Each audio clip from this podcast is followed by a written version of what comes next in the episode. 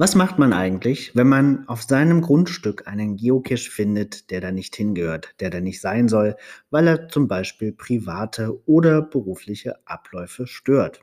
Nun, eigentlich sollte sowas gar nicht passieren. Jeder Geocacher, der einen Geocache versteckt, bestätigt, dass er die Erlaubnis des Grundstücksbesitzers hat, um dort einen Geocache äh, verstecken zu können. Dass da oft gelogen wird, liegt natürlich auch auf der Hand. Wir sind auch alle ehrlich zu uns. Wir lesen ganz, ganz selten alle allgemeinen Geschäftsbedingungen, sondern klicken einfach, ja, habe ich gelesen und bestätige das.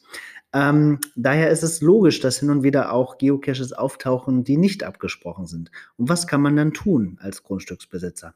Nun, man könnte, wenn man weiß, welcher Geocache das ist, mit dem Owner Kontakt aufnehmen und ihn darauf hinweisen. Das ist die eleganteste Art und Weise. Und im Idealfall ist der Owner dann einsichtig und verlegt das.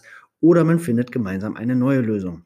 Manchmal ist es aber auch so, und das ist gerade bei einer Geotour, die wir vorbereiten in Österreich und Kroatien passiert, ähm, dass ein Grundstückseigentümer, nämlich ein Schlossherr, äh, über einen Geocache auf seinem Grundstück nicht informiert ist und auch nicht amused ist darüber und ähm, der Kontakt zum Owner fruchtlos bleibt. Was kann man da machen? Dann gibt es dafür ein Formular bei Groundspeak, ähm, wo man diesen Fall melden kann und der Geocache wird dann zwangsarchiviert. Ist sicherlich nicht die schönste Art und Weise, aber so das letzte Mittel, was man hat, wenn sich der Owner nicht meldet.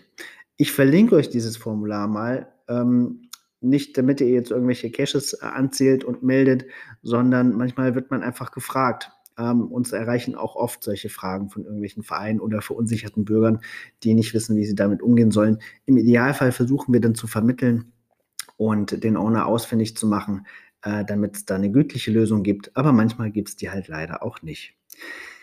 Ja, das war's für heute. Ich wünsche euch einen schönen Feiertag. Bis bald im Wald.